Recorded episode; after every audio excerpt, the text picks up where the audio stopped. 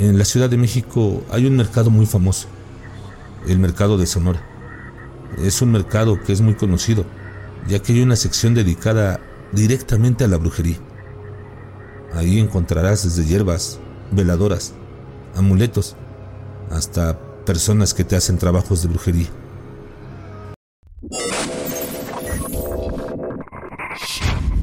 con los audífonos puestos.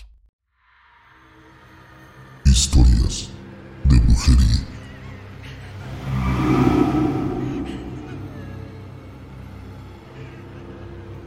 Bienvenidos a un nuevo episodio, querida familia amante del horror. Antes de comenzar, queremos agradecer a nuestros suscriptores por compartir con nosotros sus escalofriantes encuentros con lo desconocido. En esta oportunidad, sobre casos de brujería. Ellos nos han pedido permanecer anónimos. Si tú también tienes una historia que te haya puesto los pelos de punta, no dudes en compartirla con nosotros. Ahora, apaga las luces, siéntate cómodo y mantén los ojos bien abiertos, porque en estas historias el terror se esconde en cada rincón y acecha desde las sombras. Prepara tus oídos para escuchar tres relatos completamente reales. Ah, y no tengas miedo de eso que no puedes ver, pero que está ahí, detrás de ti.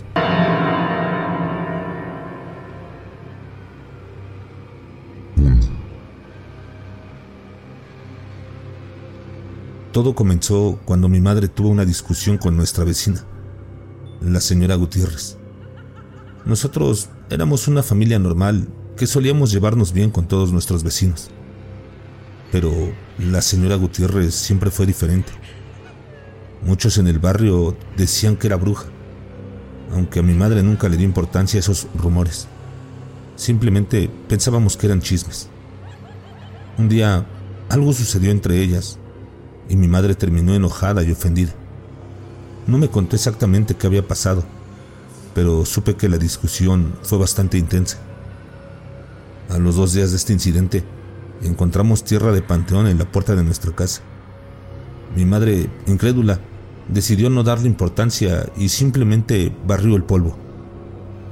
Sin embargo, a partir de ese momento, cosas extrañas comenzaron a ocurrir en nuestra casa. Los objetos se movían solos y por las noches oíamos pasos en el pasillo y susurros en nuestras habitaciones.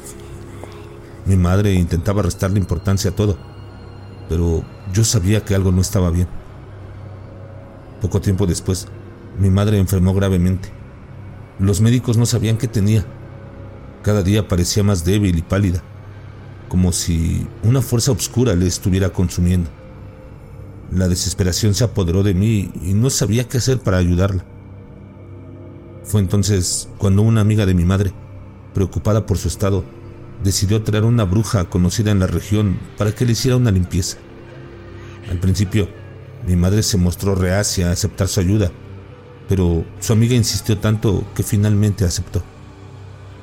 La bruja llegó a nuestra casa con un semblante serio y penetrante Examinó a mi madre y recorrió cada rincón de la casa mientras murmuraba palabras incomprensibles. Después de un largo silencio, nos comunicó que el trabajo que habían hecho a mi madre era muy fuerte, pero que ella estaba dispuesta a ayudarnos siempre y cuando estuviéramos dispuestos a seguir sus instrucciones al pie de la letra. Aceptamos sin dudarlo y comenzó el proceso de limpieza. La bruja realizó varios rituales y conjuros en nuestra casa, mientras yo la observaba con cautela, tratando de entender qué es lo que estaba haciendo. Al finalizar, nos dijo que había logrado revertir el hechizo y que el mal que había afectado a mi madre sería devuelto a quien lo había causado. Poco a poco mi madre comenzó a recuperarse. Cada día se veía más fuerte y llena de vida, hasta que finalmente pudo levantarse de la cama y retomar sus actividades cotidianas. Fue un milagro que no pudimos creer, pero sabíamos que debíamos agradecer a la bruja que había salvado a mi madre de una muerte segura. Pasaron algunas semanas y nos enteramos que la señora Gutiérrez, nuestra vecina, había enfermado de pronto y había fallecido. Aunque nunca pudimos probar su implicación en el mal que había aquejado a mi madre, todos en el barrio sospechaban que había sido ella quien había lanzado el conjuro que casi la mata. Desde aquel día aprendimos a respetar las fuerzas que no comprendemos y a no subestimar el poder de la brujería. Aunque mi madre volvió a ser incrédula, siempre recordaremos aquel episodio oscuro de nuestras vidas y cómo una mujer, con sus conocimientos ancestrales, logró salvarnos del terrible destino que nos esperaba. 2. Hola, quiero contar mi historia como una advertencia para los que piensen hacer brujerías de amar. Por favor, no lo hagan. Yo era una chica normal, tenía mi carrera, mi trabajo, me iba bien, tenía dinero, tenía mi novio Podríamos decir que era una chica feliz, pero mi vida cambió drásticamente cuando mi novio, con quien había compartido tantos momentos felices, decidió dejarme por otra mujer. Me sentía devastada, traicionada y sobre todo desesperada por recuperar su amor. No podía soportar la idea de verlo con alguien más, así que tomó una decisión que, aunque sabía que era peligrosa, me parecía la única opción en ese momento. En la Ciudad de México hay un mercado muy famoso, el mercado de Sonora. Es un mercado que es muy conocido, ya que hay una sección dedicada directamente a la brujería.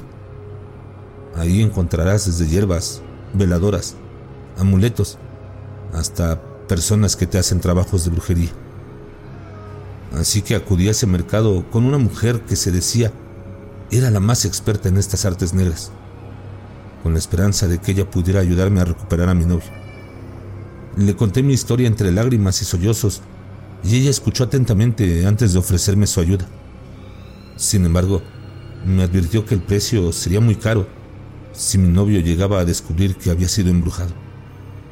A pesar de las advertencias, acepté el trato, convencida de que el fin justificaba los medios.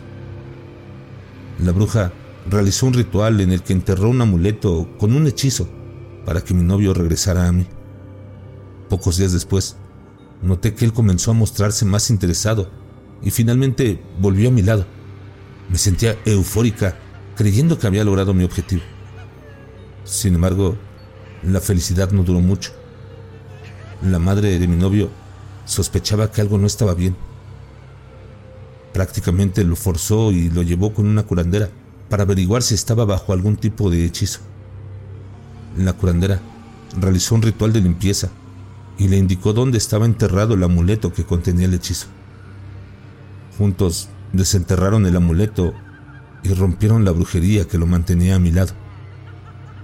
Mi novio, furioso y dolido, obviamente terminó la relación de inmediato. Él no podía creer que yo había sido capaz de recurrir a la brujería para manipular sus sentimientos me dejó, y esta vez para siempre. No tuve más remedio que aceptar las consecuencias de mis acciones. Ahora me encuentro en una situación lamentable. Estoy sin trabajo, enferma y completamente arrepentida de lo que hice. Escribo esta historia no solo para desahogar mi dolor, sino también para advertir a quienes puedan estar considerando recurrir a la brujería para resolver sus problemas. El precio que pagué por intentar manipular el destino fue muy caro, y me arrepiento amargamente de haber tomado esa decisión. Aprendí que no vale la pena intentar controlar el amor de alguien mediante hechizos y conjuros, pues las consecuencias pueden ser mucho peores de lo que jamás imaginamos. 3. Era una tarde de verano cuando lo conocí. Él era un joven amable y apuesto, y desde el primer momento supe que había algo especial en él. Nos enamoramos rápidamente y comenzamos una relación que parecía perfecta. Solo había un problema. Él vivía en otro pueblo, como a dos horas del mío. Poco después, él me propuso que viviéramos juntos y que nos fuéramos a su casa. A pesar de que mi familia no estaba de acuerdo con la idea, y me decían que tenían un mal presentimiento. Yo acepté encantada, pensando que sería una nueva aventura en mi vida. Además, ya era mayor de edad y no tenía por qué pedirles permiso. Ya en la casa, empecé a notar que algo no estaba bien. Después, los vecinos me decían que tuviera cuidado, que mi suegra era una bruja, pero yo realmente no les prestaba atención. Mi suegra siempre me ofrecía un té que según ella me haría bien y me ayudaría a descansar. Sin embargo, poco a poco empezaba a sentirme cansada, sin energía y cada vez más débil. Mi suegra de a poco empezó a tratarme mal, aunque siempre lo disimulaba muy bien cuando estaba con mi novio en casa. Yo no quería preocupar a mis padres y cuando hablaba con ellos por teléfono siempre les decía que todo estaba bien y que era muy feliz. Un día, cuando fui a la tienda, una señora me detuvo y me dijo que tuviera cuidado, que esa familia era de brujas. No aguanté más y le conté cómo me había estado sintiendo y todo lo que sucedía en esa casa. Me miró no con lástima, sino con empatía y me ofreció su ayuda. Me dijo que me escapara y que fuera a su casa, desde donde ella llamaría a mis padres para que fueran por mí. Mis padres vinieron a buscarme y la misma señora les recomendó un brujo para que me curara. Durante varios meses tuve que hacerme varias limpias para que me curara completamente. El chico seguía buscándome, pero yo ya no quería saber nada de él. Junto con mis padres llegamos a la conclusión de que sería mejor que me fuera del pueblo. Así que me mudé a otro estado, con unos familiares de mi mamá, donde no pudieran encontrarme y desde donde ahora les escribo. Hoy en día, cuento esta historia para advertir a todas las chicas que tengan cuidado con las familias en las que se meten. A veces las apariencias engañan y nunca sabemos qué hay detrás de una sonrisa amable. Si nuestros padres nos dicen que tienen un mal presentimiento, debemos hacerles caso y pensar bien antes de tomar una decisión importante. La brujería es real y puede afectar nuestras vidas de formas inesperadas y peligrosas. No debemos subestimar su poder y siempre debemos estar alertas ante cualquier señal de peligro. Espero que mi historia sirva como una advertencia para todas las chicas que estén buscando el amor y que puedan evitar caer en la misma trampa en la que yo caí.